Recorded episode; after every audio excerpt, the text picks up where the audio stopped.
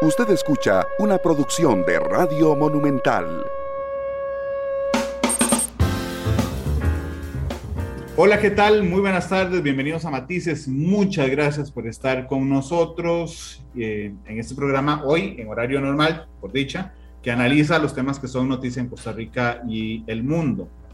Eh, hoy invité a Víctor Umaña. Víctor es economista, experto en comercio, inversión. Y Víctor ha estado por su profesión, pero además porque es un, extraordinario profesional al que conozco desde hace mucho tiempo, al tanto de lo que ha pasado con todo el aguacate gate, le decimos nosotros a veces, todo el tema del aguacate que nos reventó en la cara como país. Y bueno, yo, yo le agradezco mucho a Víctor que me acompañe. Víctor, ¿cómo estás? Bienvenido a Matices, ¿qué tal? Eh, bien, eh, vos, Randall, muchas gracias eh, por, por, tenerme en tu programa. Eh, siempre, siempre lo escucho y ahora con la posibilidad de los podcasts es, es una muy buena compañía siempre y, un placer estar aquí con tus oyentes. Muchas gracias, Víctor, por estar con nosotros. Vieras que iba a arrancar diferente. A mí me hizo gracia el día que se resolvió el tema del aguacate. Eh, nos dimos cuenta porque Casa Presidencial manda un comunicado, ¿verdad? Pero el título del comunicado no es que perdimos, no es que nos regañaron, no es que tenemos que levantar las medidas de restricción, sino es que el, que el panel internacional de comercio reafirma que Costa Rica tomó las medidas basado, digamos, en la buena fe de evitar un tema de salud. Pareciera que no leyeron el resto de la resolución, que era la más importante.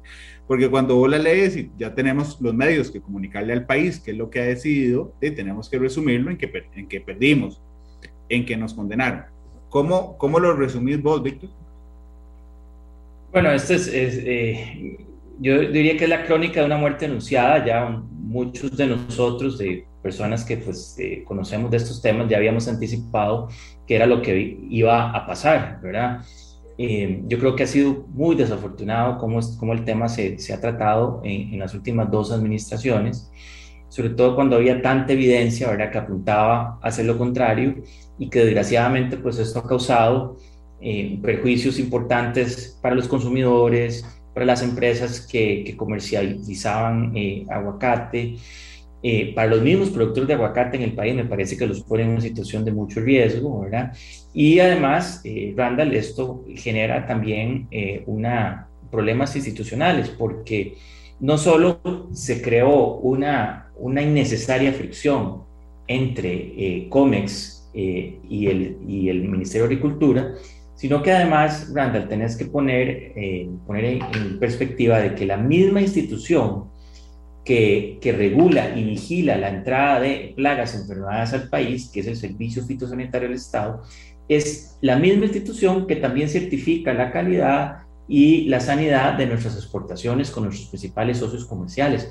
Entonces, como verás, esa credibilidad pues queda, queda en entredicho, ¿verdad? Después de, de llevar esta lucha, digamos, entre comillas, quijotesca, que, no nos llevó a, ningún lado. Víctor, los términos o el término quijotesco viene, por supuesto, porque todas las instituciones del Estado tienen la obligación de defender, de si bien es cierto, las decisiones del Estado. Pero creo que todos estábamos clarísimos de que la decisión era mala. O sea, es decir, que, que, que teníamos que ir a luchar bueno, teníamos, no, tenían las instituciones que ir a luchar por una cosa que estaba perdida y era cómo, cómo venimos nosotros a acomodar, digamos, esa, una resolución negativa con el menos daño al país, sabiendo todos que era una mala decisión, Víctor. No sé si vos tenés la misma impresión. No, definitivamente. Y yo, eh, yo, pues, yo tengo amigos y colegas en, en COMEX eh, que son muy profesionales, que están a cargo de la solución de diferencias y, y defender al país, que lo han hecho de forma exitosa por más, por más de 20 años. Recordemos el último caso, por ejemplo, de la disputa de inversión con, creo que se llama Inversiones Infinito, no sé cómo se llamaba la empresa esta, la minera, ¿verdad? En que Costa Rica sale avante, por ejemplo, y que es un caso que llevó COMEX adelante. El caso del banano, el caso más representativo del, del, del, comercio multilateral, el caso que más ha durado, duró más de 20 años, que se ganó también desde COMEX. Eh, el primer caso que gana Costa Rica a, a los Estados Unidos es un caso muy simpático, entre comillas, porque se llama el caso, el caso de, las, de, de la ropa interior, el caso de unos calzoncillos que exportaba Costa Rica en aquella época a Estados Unidos y enfrentábamos unas cuotas de entrada y Costa Rica lo ganó. Con eso lo que te quiero decir es que el personal a cargo de defender el país es, es brillante y exitoso y tuvieron que enfrentarse a una misión eh, de que estaba condenado, condenados a perder. Sí, que eso, que eso es muy complicado, ¿verdad? Yo, yo, yo siempre me imagino, digamos, a las instituciones del Estado diciendo, qué peladas se pegaron estos, pero bueno, nos toca ir a representar los intereses. Eh, sobre todo porque a mí, a mí me preocupa, me preocupaba mucho tres cosas, ¿verdad? Una era, digamos, los antecedentes. Vamos a ver, no tenemos antecedentes, pero este se convierte en el primer antecedente, ¿ok? Respecto a litigios, en, si se puedo llamarlos así, en paneles de la, de la Organización Mundial del Comercio. Lo otro, por supuesto, es la condena económica. Es decir, alguien va a tener que pagar esto en un proceso aparte que se lleva en lo administrativo y lo civil, pero que esta es la prueba, esta es la prueba reina de eso. Es decir, esta es la prueba reina de decir, aquí está la resolución de que se equivocaron. Y lo otro es la, eh, ¿cómo se llama esto? La reputación comercial que tenemos. Es decir, lo que, lo que el panel le dice al mundo es, vean, hey, estos pensando que estaban actuando bien, se jalaron una torta que mantuvieron durante años y que generó un problema con uno de nuestros principales socios comerciales, Víctor. Es que no es, no es, no es un país que por excepción tengamos una negociación, es uno de nuestros principales socios comerciales y podríamos haber afectado nuestra reputación en general y con México. De, acuerdo, Randall. este punto es, es fundamental. Eh, efectivamente, era la primera vez que Costa Rica aparecía del otro lado del, estrado, digamos, simulando, digamos, la, la jerga judicial. Pues no, no, es tal cual como se da, pero bueno, sí, éramos los acusados, digamos. Eh, y mira, eso, eso, eso es relevante por lo siguiente. Eh, los últimos años lo que hemos visto es un ataque sistemático a nivel internacional de algunos países grandes contra el régimen multilateral de comercio. Ese régimen es lo que, está amparado en el derecho económico internacional, es de las pocas cosas que le da seguridad a países pequeños como Costa Rica. Nosotros no tenemos ejército, nuestra única forma de defendernos a nivel internacional es con derecho internacional. Y entonces, cuando hacemos cosas de este tipo, estamos menoscabando nuestros intereses, nos estamos disparando en el pie, porque le estamos haciendo daño al sistema multilateral de alguna forma y estamos en el proceso, pues ponemos en entredicho la credibilidad de nuestras instituciones. Eso no es lo correcto para un país que es promotor de la multilateralidad. Imagínate además, otro problema es que eh, estas ideas, digamos, eh, convertir mecanismos válidos de protección sanitaria en mecanismos de proteccionismo comercial, no son ideas exclusivas nuestras, sino que esto se repite en muchos países, pero nos lo hacen muy a menudo a nosotros. Costa Rica en este momento tiene una, está iniciando una disputa con Panamá, ha tenido severas disputas con República Dominicana eh, y con Costa Rica le ganó la disputa más importante comercial hasta ahora, que es la del banano Unión Europea. Entonces, ¿cómo Costa Rica actúa en contra de sus propios intereses? Ese es, ese es como creo yo, uno de los, de los principales eh, puntos más importantes de este, de este caso. Sí, yo lo dejé de último en la pregunta que te hice, digamos, en el comentario que hice respecto a mis preocupaciones, que tiene que ver con el antecedente comercial, con la condena económica y con la reputación, pero realmente lo primero que tiene. O sea, en, el sentido de que nosotros decimos, sobre todo un, mundo en el que vos conoces mucho mejor que yo, que tiene que ver con una competencia que es feroz y brutal, ¿verdad? Antes nosotros podíamos decir hace algunos años, bueno, es que nosotros competimos con otros países que comercialmente atraen inversiones y exportaciones e importaciones que están cerca de nosotros. Pero las barreras se quebraron hace mucho y entonces cuando tenés que atraer inversiones, vos decís, bueno, vamos a ver, no sé, voy a poner ejemplos, Costa Rica, uno, otro país en Asia, otro en Europa, otro en Sudamérica, y el lugar donde esté ubicado geográficamente no pesa tanto, sino pesa lo demás. Bueno, mira, este, este tiene buen internet, aquel tiene buena seguridad jurídica, este respeta los derechos humanos, y ahí entra una cosa importantísima. Eh, este, y perdón que lo hable tan, tan, tan cotidiano, este no tiene loquitos en el poder que de un momento a otro cambien las reglas del juego, los llevemos a a un eh, panel internacional que se comprometieron a cumplir y si les fallan en contra se salen del panel y se acabó y siguen haciendo lo que quieran. Es decir, nuestra posición de que respetamos lo que firmamos, lo que nos comprometemos, es fundamental en un momento en el que competimos por inversiones millonarias alrededor del mundo, sobre todo post pandemia, donde hay, una, hay un reordenamiento que conocen mejor que yo de esas inversiones. Así es, definitivamente. Eh, uno de los, de los determinantes principales de la inversión es el imperio de la ley, ¿verdad? Y, y eso, pues, eh, es, este tipo de acciones socavan nuestro, nuestro ordenamiento institucional y, eso, eso es muy grave. Luego, efectivamente, vos anotaste un punto medular y es la disputa en lo contencioso administrativo que se está llevando a cabo. Eh, y como, y como, como vos sabrás, y para que nuestros oyentes, eh, digamos, estén en la misma página, eh, la, la, legislación internacional de la Organización Mundial del Comercio es parte de nuestro acervo legal. Entonces, como vos bien apuntaste, es claramente el tribunal podrá vincular esa decisión a nivel internacional con, con las cosas que está tratando en este en este momento. Yo entiendo que ya ha habido, ya son, son digamos, en su primera instancia, este, y, eh, el proceso avanzará sin lugar y ahí sí hay penas, lo que llaman, digamos, culpable. Y eso, y, y, lo, y, lo, peor de todo, Randall, es que el Estado somos vos y yo y todos los demás, ¿verdad? Entonces terminaremos pagando probablemente con nuestros impuestos eh, las, las costas y la, y, la, y la pena, digamos, pecuniaria que se le tendría que dar a los afectados por esta medida. Sí, es muy interesante, Víctor, porque cuando uno hace el ejercicio periodístico, ¿verdad? Y entonces uno, uno, uno valora todos los días, en varias reuniones al día, o sea, cada vez, que, cada vez que tenés que montar una edición de noticias, tenés que hacer un ejercicio que es muy complejo, que es qué le interesa a la gente y sobre eso tenés que responder. Y a veces tenés elementos que, o, cosas que ocurren que vos sabés que son muy importantes para la gente, pero que tenés que lograrla transmitir con una claridad meridiana de qué es importante para esa persona, para la gente que te ve. Entonces el tema del aguacate, más allá de, explicar, digamos que hay un panel que le, que le dio la razón a México, hay que intentar imaginar y llevar a la práctica en qué le afecta eso a cada uno de la gente que, que nos ve o que nos oye. Y es curioso porque la gente dice, oh, otra vez puedo comer aguacate mexicano. Esa es la principal cercanía para la gente en el tema del aguacate.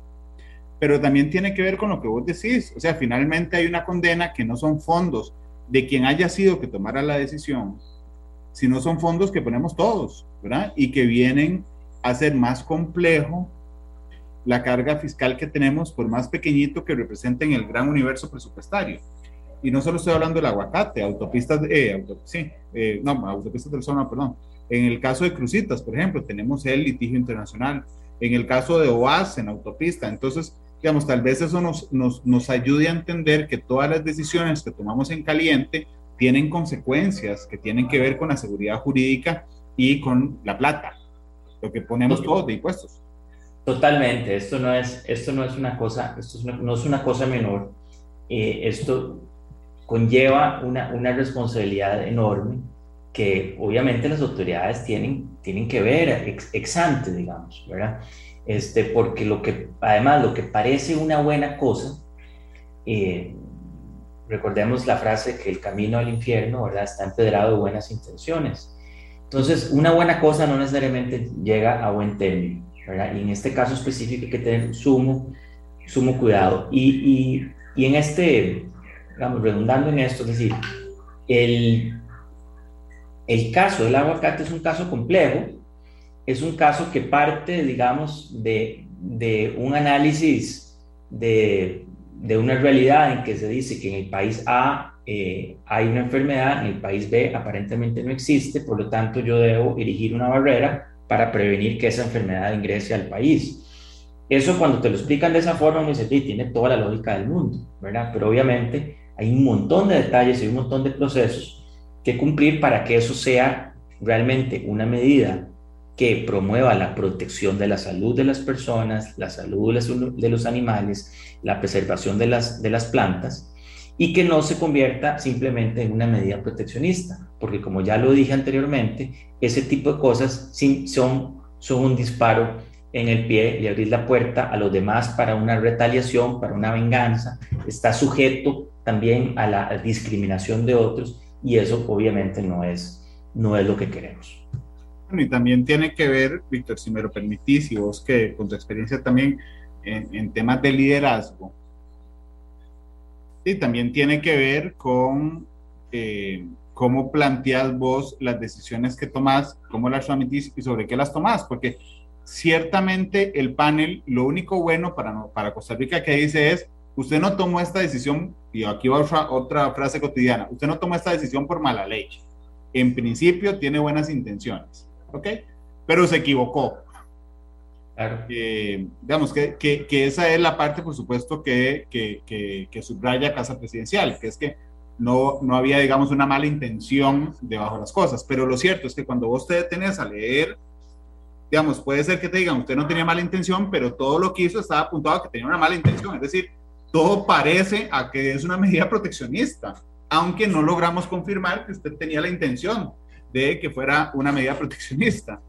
Entonces, digo, hay que tener mucho cuidado por cómo actuamos. Correcto, no, no, correcto.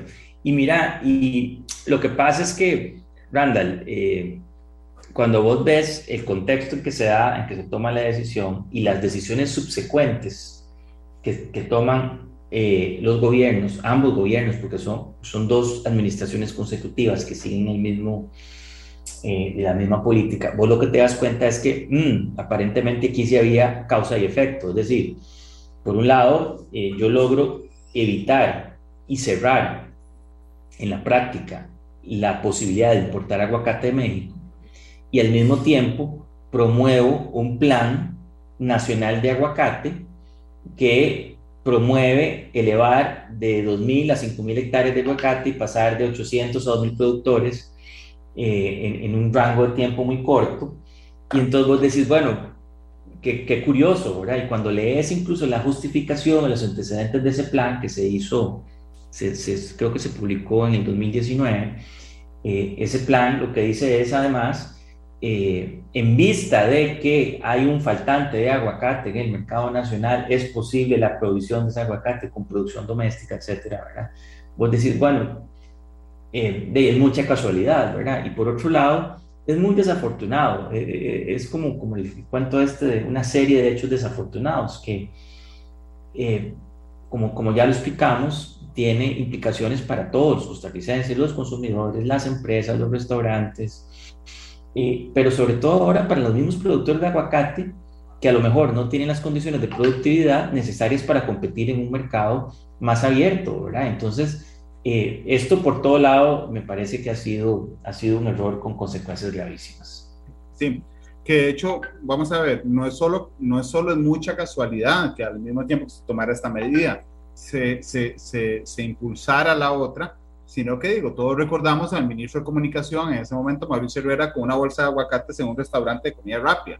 es decir, como, ves, como vestís, en términos mundanos, en términos de comunicación, la narrativa que vos generás de por qué tomar la decisión, este, o una decisión es importante. Y yo creo que eh, aquí también estábamos ante el desafío, Víctor, y me interesa que lo veas, estábamos ante el desafío de que eran dos gobiernos seguidos del mismo partido. Es que yo no sé qué hubiera pasado si el, si el gobierno fuera de otro partido, porque entonces ahí las instituciones hubieran estado obligadas a defender la decisión, pero desde un prisma ideológico muy diferente, ¿verdad? Aquí no era posible, desde el punto de vista político, condenar al gobierno pasado desde nuestro gobierno actual. Eh, Randall, esto lo sabremos el 8 de mayo. El otro gobierno. ¿Verdad? Es decir, eh, a tu pregunta teórica, la, respuesta práctica la tendremos el, 8 de mayo, ¿verdad?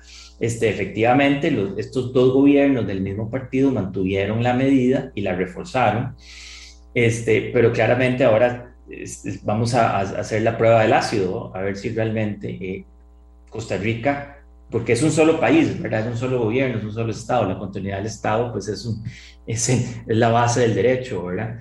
Este, vamos a ver si el, si el país eh, obedece eh, la, la, instrucción del Grupo Especial eh, de la OMC. Ese, ese, es el gran, el gran, la gran interrogante que afortunadamente se revelará en pocos días. Pero, yo quisiera, adelante, Pero perdón, Víctor, pero tenemos opción. Porque vamos a decir, yo he escuchado al ministro de Agricultura actual defender la medida, al mismo presidente de la República defender la medida, pero bueno, es que les quedan 15 días. Este, y yo creo que Costa Rica como Estado no puede jugarse a cumplir a medias o en la parte que le gusta la decisión de un grupo especial al que nos comprometimos a obedecer, Víctor. Sí, mira, eh, a ver, la, la OMC, los acuerdos de la OMC, porque hay algo que hay que poner en perspectiva a los costarricenses y es que la, a los quienes nos oyen, la OMC no es, eh, no es una mega institución llena de burócratas que determinan qué es lo que un país u otro deben hacer. La OMC está formada por los miembros y los miembros son los que toman las decisiones y los miembros son los que dirimen sus diferencias entre sí. La OMC tiene una secretaría pequeña que ayuda a que eso suceda. Entonces, cuando se forma un grupo especial, el panel, es simplemente los miembros se ponen de acuerdo para, para instalar personas ahí que son expertos en la materia, no son jueces, no, no son necesariamente abogados, no tienen esa, esa cualidad judicial, son expertos en temas comerciales y a veces tienen que llamar incluso a expertos científicos, porque estos temas son muy científicos, pero son los mismos miembros que deciden qué hacer. Pero el objetivo principal de la solución de diferencias de la OMC es que se acabe la diferencia. Y hay diversos mecanismos. Costa Rica pudo haberse puesto de acuerdo con México al inicio y decirle, señores, estamos de acuerdo, partimos sin novedad, yo voy a modificar mi medida en unas consultas iniciales que hubo con México. De hecho, al inicio de la disputa, México estuvo dispuesto a negociar ciertas cosas con Costa Rica. Sí, pero fuimos muy cabezones. Exacto. Entonces, pero que el país en cualquier momento del proceso, el país puede decir, o sea, un toque, paremos, paremos el bus aquí, yo me voy a bajar, ya no quiero discutir más, no quiero más disputas, voy, voy a volver al estado inicial, porque lo que busca la OMC es retornar al equilibrio. Eso es como una frase muy, muy filosófica, muy, muy de, la guerra de las galaxias, ¿verdad? El equilibrio y la fuerza, pero el tema es que eh, cuando en la, la OMC hay muchos compromisos entre países que se dan simultáneamente y todo eso crea un equilibrio general. Cuando un país como Costa Rica, en este caso particular, no está, digamos, no cumple con sus compromisos, crea ese desequilibrio. Pero entonces eso se puede remediar fácilmente acatando lo que el panel está diciendo al país. Pero, desgraciadamente, Randall, ya volviendo a tu pregunta inicial, si es posible, si, digamos, si el país quisiera, ¿verdad? Dios quiera que no, si el país quisiera, podría dilatar el acatamiento de esta medida, podría incluso apelar la medida, ¿verdad? Eh, ante, ante la siguiente instancia en la OMC, este, que es el órgano de apelación, que además, desgraciadamente, la apelación está en problemas de constitución porque la política de Estados Unidos antes del gobierno de Biden con el gobierno de Trump era torpedear ese órgano de apelación, entonces no se puede constituir con el número de personas necesario. Entonces, eso llevaría a un atraso a la hora de tomar la medida. ¿Qué es lo que pasa si el país continúa incumpliendo? Se, se, darían ciertos, digamos, ciertos trámites legales, pero eso le facultaría a México en algún momento a lo que llaman en la jerga comercial retaliar. Esto es decir, en, sencillo, sacarse el clavo. Y entonces la OMC le permitiría a México imponer medidas restrictivas a las exportaciones de Costa Rica hacia México, que sean medidas equivalentes al daño, digamos, o al menoscado de las oportunidades comerciales de, de México en Costa Rica. Es decir, por ejemplo, Costa Rica es un gran exportador de aceite de palma a México y además lo importa en condiciones preferenciales por el Tratado de Libre Comercio que tenemos con México. Entonces México perfectamente podría decir, bueno, como usted me está incumpliendo con el aguacate, yo le voy a poner aranceles eh, de cierto tamaño a la exportación de aceite de palma. Entonces, no, no solo seguimos teniendo el problema de no tener aguacate de buena calidad, sino que al mismo tiempo eh, estaríamos haciendo pagar justos por pecadores, estarían, estaríamos haciéndole pagar teóricamente a los exportadores de palma. Por eso es que eh, esto no es jugando, esto, esto sí tiene repercusiones. La OMC es de las pocas instituciones o el sistema multilateral de comercio, de las pocos eh, regímenes internacionales donde sus decisiones sí tienen dientes y por lo tanto eh, estaríamos exponiéndonos a un mal mayor. Víctor, permíteme por favor hacer una pausa, la única que vamos a hacer hoy en, en, en Matices, y regresamos con más, porque yo lo dije ahora, pero me interesa realmente conocer tu punto de vista. Esta reorganización post pandemia de las inversiones, de los mercados y el papel que podemos jugar nosotros eh, en un momento en el que, por cierto, hemos frenado un elemento fundamental que es el 5G, a mi gusto. Este, ¿Cómo podemos jugar en, en, en, ese en esa nueva cancha o en esa cancha marcada diferente? Este, vamos a la pausa, Matices, ya regresamos. De acuerdo.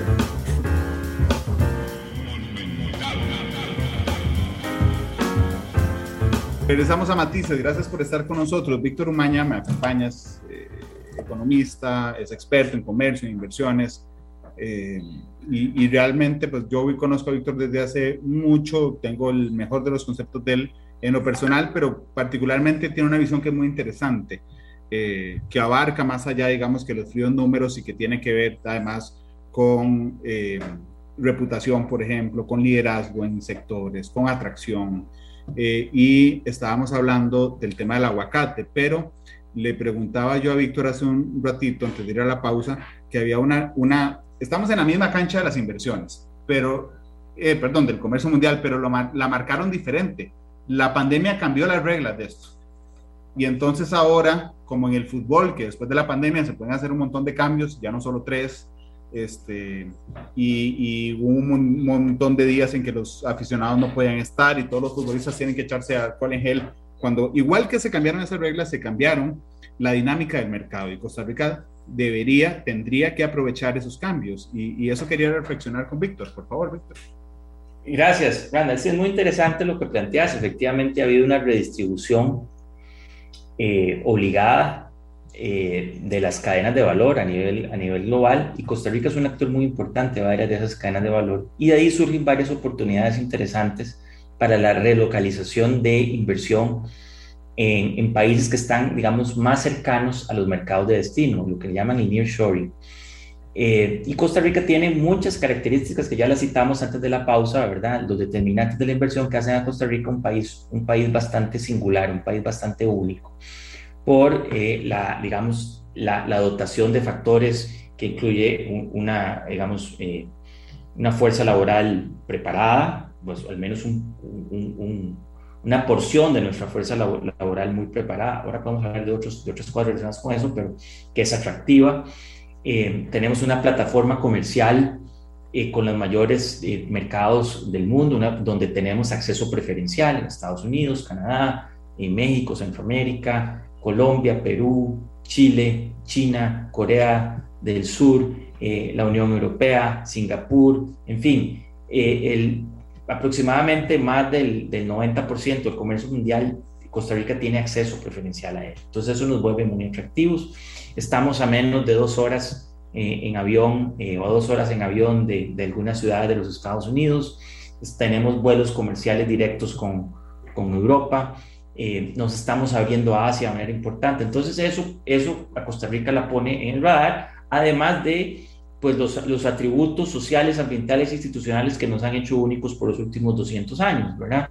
Este, una paz que es verdadera, eh, un país que decidió renunciar al ejército, este, toda nuestra, nuestra, nuestra labor pionera en defensa del, del medio ambiente y además, y, y esto digamos, más recientemente, pero me parece a mí que es importante también destacar eh, una, una, una vocación de, respeto a las minorías y pro derechos humanos que el país también está siendo muy reconocido a nivel global. Entonces, todo, esas, todo ese cúmulo de cosas hacen que el país siempre esté en el radar eh, de los inversionistas, pero cuando te das cuenta de lo que pasó por la pandemia, los problemas logísticos que estamos eh, atravesando, este, esto genera aún, aún mayores, mayores inversiones. Entonces yo creo que estamos, estamos en un momento especialísimo para redoblar esfuerzos en materia de atracción de inversiones. Aquí yo quiero reconocer eh, el papel destacadísimo del Ministerio de Comercio Exterior a través de 30 años de, historia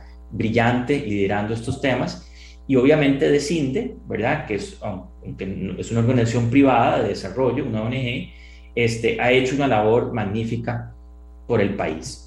Eh, y yo creo que hay que consolidar la atracción de inversiones a estos sectores tan importantes que tenemos hoy, eh, como, como el de dispositivos médicos, el que somos, digamos, referente a nivel internacional, el de servicios, eh, eh, servicios de procesamiento de datos a las empresas, servicios administrativos a empresas internacionales, donde nos hemos consolidado de manera importante.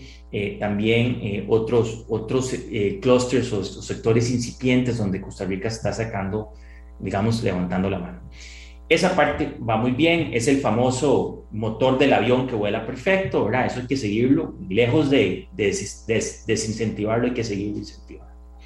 La otra parte, Randall, que está cambiando aceleradamente, es todos los temas relacionados con la producción de alimentos y, lo que tiene que ver con la biotecnología y, digamos, todo aquello que está ligado a la vida, digamos, en donde Costa Rica también tiene un gran potencial. Y aquí me refiero especialmente a la agricultura. Pero aquí tenemos un dilema diferente. Y ahora que por supuesto que estamos hablando de aguacate, eh, yo soy de los que quisiera tener una producción de aguacate productiva, competitiva, donde los productores de aguacate nuestros vivan mejor. Esa es la idea, ¿verdad? Que haya una producción viable. Pero para eso se necesita poner la casa en orden y, y remover ese sesgo que ha habido ante agrícola. Pero uno de los elementos principales es ir a, como hemos hecho el esfuerzo mismo de atraer inversión para cuando trajimos a Intel, cuando trajimos a las principales empresas de dispositivos médicos, ese mismo esfuerzo hay que hacerlo con los sectores agrícolas y relacionados con la agricultura. Y esto cobra relevancia en Costa Rica por la siguiente razón. Hemos sido muy hábiles para crear buenos empleos para gente con capacidades avanzadas, con estudios avanzados. Pero recordemos, Randall, a nuestros oyentes, que el promedio de escolaridad en el país es de 10 años. Quiere decir que en, promedio no hemos salido del colegio. Entonces, ¿qué, bueno, ¿qué buen empleo le puedo yo ofrecer a alguien que no ha salido del colegio y que no tiene un segundo idioma? Decime vos. Entonces, claramente Costa Rica tiene una obligación, como país, como Estado, tenemos una obligación de crear buenos empleos para todos los habitantes de Costa Rica, independiente de su nivel educativo. Y ese es el gran reto que tenemos hoy y tienen muchos otros países en el mundo. Y a mí me parece que la agricultura y las industrias relacionadas son claves, pero me parece que ahí es donde hemos, no hemos dado, digamos, el, el paso hacia adelante. Y es donde nos hace falta construir esa institucionalidad que logre aprovechar las cosas buenas que ya tenemos para promover directamente la agricultura en Costa Rica. Y el segundo tema relacionado con esto ya tiene que ver con lo que vos estás apuntando. El mundo está cambiando rápidamente y no necesariamente para bien. Estamos enfrentados a la crisis, digamos, a todas las crisis derivadas de la pandemia, la logística, la de energía, la del transporte, este, la de los insumos agrícolas, los fertilizantes, y ahora además eh, el, orden, el orden, digamos, mundial que habíamos construido luego de la Segunda Guerra Mundial se resquebrajó, eh, Rusia decide invadir impunemente a Ucrania y eso le mete mucha presión a todo. Y una de las presiones se manifiesta en lo que tiene que ver con seguridad alimentaria. Entonces a mí me parece que ahora dentro de la ecuación para atraer inversión hay un tema de seguridad alimentaria nacional e internacional donde Costa Rica tiene una gran oportunidad. Eh, Víctor, acepto que hay un dato que me acabas de dar que me dejó boquiabierto. El promedio de, educación en Costa Rica es de 10 años. Digo, la escolaridad promedio, sí. Eh, es más, te, voy a decir una cosa, lo dijiste y me metí, estoy en, en, la otra pantalla, en el INEC, y me encontré un dato que en hombres es de 8.5. O sea, es decir, eso por lógica no encontró el de mujeres, pero por lógica me hace pensar que el de mujeres es más alto y que eso digamos, sube el promedio a 10, pero es bajísimo. O es la normalidad es la normalidad en otros países de la OCDE, por ejemplo, y yo no sabía. por supuesto que no, por supuesto no es, no es lo normal. Este, entonces, eh, el, el, el, problema que tenemos ahí realmente es, es gravísimo, porque, y es este dilema de los buenos empleos, es lo que te decía. Y, y el problema lo arrastran otros países, digamos, similares a Costa Rica. La gente que ha podido estudiar, que tiene un segundo idioma, pues tiene posibilidades de acceder a estos buenos empleos que todos los días estamos creando. Todos los días hay anuncios de cómics y de cine que viene una inversión y que los 200 empleos nuevos aquí y allá. Eso es buenísimo y espectacular, pero eso solo beneficia a una porción pequeña de la, de la población eh, de la fuerza laboral. ¿Cómo le ofrecemos nosotros un empleo digno a todos los costarricenses? Esa es la gran pregunta. Y Randall, las respuestas, digamos, no las respuestas, los efectos a no responder adecuadamente esta pregunta, la hemos visto en las últimas tres elecciones con muchísima claridad. Cómo se ha manifestado el voto de las costas, de las fronteras, de las zonas rurales. Es un voto que siempre ha sido de protesta y que se ha inclinado por las, digamos, las propuestas diferentes, ¿verdad? Para, digamos, llamarlas de alguna forma. Claro, pero, pero incluso que dicha que hace esta, esta referencia, crucémoslo con lo político, porque efectivamente en las últimas tres elecciones se vio, digamos, a la Costa Rica olvidada levantar la mano, ¿verdad? En las dos, en las dos penúltimas, digamos, no en esta, sino en las dos anteriores, lograron incidencia legislativa. Pero esta, esta de 2022, es la primera vez que logran incidencia presidencial. Y esto quiero insistirle a la audiencia, no es una percepción. Es que cuando usted ve las provincias e, y los cantones en los que ganó don Rodrigo, claramente la Costa Rica olvidada fue la que se impuso, ya no solo para tener incidencia en la Asamblea Legislativa con diputados, sino finalmente para mostrar un enojo y una protesta con el sector político tradicional y exigir eh, que volvamos la cara hacia ellos, Víctor. Eso, eso, eso realmente me parece uno de los fenómenos más interesantes en esta última elección presidencial. Sí, me, me parece que eh, es algo de lo que menos se ha hablado, ¿verdad? Este, digamos, nos, nos perdimos en, en, otros detalles de la campaña y tal vez los que menos tenían importancia, pero es, este tema de, de cómo capturar el voto en, en las zonas rurales, las más desfavorecidas, me parece que ha sido la clave eh, en las últimas tres elecciones y en esta vos lo, lo dijiste con, con, mucha, eh, digamos, con, con, gran veracidad y es que sí, efectivamente estas son las que le dan el triunfo al, al partido de don Rodrigo. Y eh, bueno, la siguiente pregunta es, ¿cómo, ¿cómo, le vamos a responder finalmente a estas, a, a, a estas poblaciones? ¿verdad? Porque entonces volviendo al, al, al, tema que nos, que nos convocó al programa, bueno, ¿cómo pro, podemos traer inversión que se manifieste claramente en la generación de empleos dignos para las personas? Randall, y es que no hay nada más feo que no tener empleo, ¿verdad? Es, es, lo, es, la más, es de las más cosas más indignas que existen. Este, no solo porque no puedes proveer a tu familia, sino porque es, es un tema de, de, dignidad humana. Este, y, y yo creo que de verdad no hemos querido darle, digamos, eh, darle el clavo aquí, este, habiendo tantas y bonitas oportunidades, pero no hemos querido eliminar los sesgos anti zona rural, anti agrícola, que hemos venido arrastrando por, por muchas décadas, por muchas décadas. Esto ni siquiera tiene que ver con, con el modelo actual. Este, podemos irnos al modelo de sustitución de importaciones en los 50, 60, 70 para financiar ese modelo de sustitución de importaciones, que obviamente fue un fracaso, le poníamos impuestos a las exportaciones de café y banano, ¿verdad? Entonces siempre el sector agrícola, en, en particular, en las, que, es el, que es el empleador por, por, por, por antonomasia en las zonas rurales, es el que ha pagado la factura todo esto y aún así sigue creciendo, sigue exportando bien, sus exportaciones fueron resilientes durante la pandemia y ahí está, pero claro, sumamente amenazado y con pocas posibilidades de crecer en los niveles que necesitamos para poder darle respuestas a toda esta población. Claro, de hecho, te, quería preguntar qué han hecho otros países para incluir en el tren del desarrollo a estas zonas. Porque, por ejemplo, Chile, la desigualdad en Chile, que es, que es estructural, ¿verdad? Porque ahí vos nacías de una familia pobre y era imposible, no tenías un solo elemento de movilidad social. No importaba dónde estudiaras, lo que estudiaras, no podías salir del círculo de pobreza, o sea, no podías tener movilidad de una clase a otra. Eso hizo que estallaran las protestas en Chile. Ok. En Costa Rica aún tenemos algunos brazos que el Estado puede mover para el, para el salto de, de, de, socioeconómico, ¿verdad? A través de el INA, a través de educación formal, a través de becas, a través de ayudas. Pero realmente cada vez vemos más que la inversión en desigualdad, eh, para luchar contra la desigualdad, no tiene ningún efecto sobre la desigualdad en Costa Rica.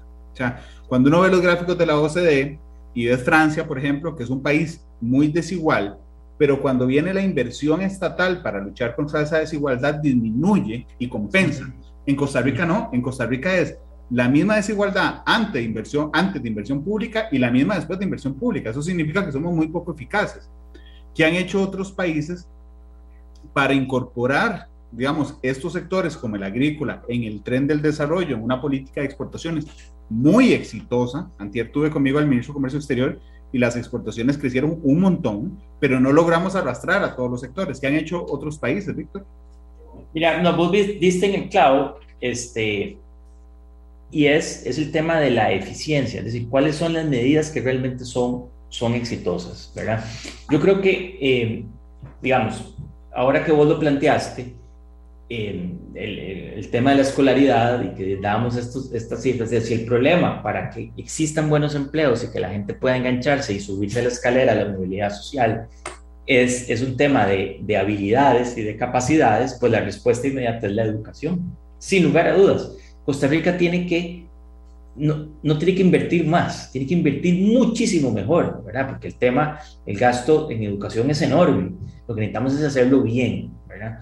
Entonces, pero Imagínate que, que, la señora, la señora eh, Marie Müller eh, ingrese el, 8 de mayo y, por su grandísima capacidad logre, logre convertirnos eh, y, tener, instaurar el modelo finlandés de educación en Costa Rica, aunque lo pueda hacer, los logros, digamos, se van a poder manifestar en al menos una generación aunque fuéramos Finlandia. Entonces, hay un tema de, temporalidad que hay, que hay que analizar. Es decir, las grandes reformas que el país necesita para promover la movilidad social tienen que ver con educación en gran medida.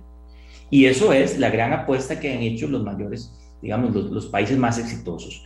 Lo que ha hecho claramente Finlandia, los países escandinavos, este, ahora algunos países, digamos, de la, de la eh, extinta Unión Soviética, los países bálticos, eh, Israel, ¿verdad? Esa apuesta por la educación, Singapur, por supuesto, es la apuesta por la educación es lo que ha marcado la diferencia, ¿verdad? Pero obviamente yo no le puedo decir a, a, a, un primo tuyo de, de, Juan Viñas, digamos, ¿verdad? Este, que ya, todo, ya es una zona un poquito más, digamos, más desfavorecida, que depende de la agricultura, decirle, mire, se preocupe, en 30 años sus hijos van a estar súper bien porque ellos sí van a poder estudiar. Pero a esas personas tenemos que ofrecer la solución hoy. Y la solución hoy, no, Randall, no, no tiene que ver con, con lo que otros países han hecho. Nosotros tenemos que ver lo que Costa Rica misma ha hecho para el desarrollo de este pedazo de Costa Rica, de, esta, de, de la parte rica, ¿verdad? ¿Qué es lo que hemos hecho? Con, con claridad. Bueno, hemos creado infraestructura, hemos traído inversión, eh, hemos tenido las facilidades y los servicios públicos para nuestra población, ¿verdad? Hemos creado los incentivos necesarios para que venga la inversión. Y ¿verdad? Eh, eh, en este pedazo de nuestra Costa Rica lo hemos hecho muy bien. Lo que toca es repetir eso mismo en las zonas rurales. ¿verdad? ¿Y eso qué necesita? Necesita más Estado. Ojo lo que estoy diciendo, más Estado. Ahora que todo el mundo pregona que, que es el Estado más pequeño, qué sé yo, ¿verdad? Y menos gasto. No, no, no, todo lo contrario, más Estado y más gasto, pero, pero bien hecho. Aprovechar aprovechar ese, ese mamut que tenemos hoy y convertirlo en, en, en, en un león atlético, ¿verdad? No, el león es una mala, mala analogía en este momento. Hoy, hoy. perdón, perdón a mis amigos. traído a jugar a Costa Rica atlético. No le eches leña, leña al fuego. Este, entonces, eh, es decir, eh, tenemos, tenemos que convertir, hacer ese Estado eficiente que responda con servicios públicos adecuados a esas poblaciones que les permita construir ese andamiaje social, ¿verdad? Que les permita crecer otra vez. Pero eso pasa, Randall, entonces, de nuevo, tenemos que traer inversión que genere empleos, de esos empleos que hoy tal vez son tan sexy, que son empleos de trabajar en el campo, ¿sí? Que son empleos de, de realizar esfuerzo físico, que son empleos de, de, armar cosas muy básicas, sí, es eso mismo, hay que traerlo, porque y no es lo ideal, por supuesto que no, yo quisiera que todos pudiéramos trabajar en Amazon, en Intel, en fin, ¿verdad? Sería lo, lo espectacular, pero no, tenemos que traer ese tipo de inversión a las zonas rurales. Y aparejado a eso hay que crear todo ese ecosistema de servicios públicos que respondan a las necesidades de las personas. Yo creo que es posible, Costa Rica ya lo hizo, mira, hemos hecho cosas mucho más difíciles. Es decir, tener una democracia en funcionamiento eh, desde el siglo XIX, ¿verdad? Con, con, lo que pasó en el 48, pero que podemos decir que tenemos más de 100 años de una democracia en funcionamiento. Eso sí es complicado. Tomar la decisión de, de, de abolir el ejército, eso es complicado. Tomar la decisión de crear un servicio de seguridad social, eso ha causado guerras y derramamientos de sangre en todos los demás países del mundo, ¿verdad? Es decir, esas cosas duras y difíciles ya las hicimos. Ahora lo que necesitamos es, es concatenar, articular y eh, pues utilizar los instrumentos que ya tenemos a disposición. Este, aquí tenemos un sector privado pujante que está dispuesto a, a, a, dar no solo a absorber su carga, la carga necesaria que le pide la ley a través de del pago de impuestos, sino que está dispuesto a dar más, ¿verdad? Es un sector que está muy involucrado en, en, en la gobernanza de las instituciones públicas, hay muchas instituciones públicas que tienen una gobernanza público-privada. Tenemos una academia brillante, ¿verdad? Claro, eh, con, con, problemas de gobernanza en sí misma, ¿verdad? Y con una serie de privilegios odiosos que hay que, que hay que también dirimir con ellos, ¿verdad? Pero que estoy seguro que si estos tres sectores logran trabajar de la mano, vamos a poder dar las oportunidades, las buenas señales de mercado que requieren eh, nuestras zonas rurales. Víctor, yo te agradezco muchísimo que nos hayas acompañado hoy. Ha sido realmente una reflexión muy interesante. Eh, yo siento que muchas veces todos los países, los, su prensa, sus programas de análisis, sus gobernantes, tienen que tomar tiempo para pensar y uh -huh. reflexionar eh, sobre las tendencias, sobre los riesgos, sobre las desigualdades. Hay que oír a la gente, eh, hay que saber que, cómo está la mayoría. Fíjate que hice un ejercicio ahora, realmente me impresionó mucho el dato que nos diste y logré terminarlo antes de terminar el programa. El 6% de la población costarricense mayor de 15 años no tiene ninguna instrucción, no tiene escuela ni colegio ni nada. 6%, son 276.323 personas. Cuando nos vamos a los costarricenses que tienen sexto grado o menos, es el 44% de los costarricenses que no tiene, o sea, que tiene o sexto grado o menos, pero no tiene colegio. Y si nos vamos a decir, bueno, vamos a ver cuántos costarricenses tienen hasta bachillerato en colegio, ¿ok?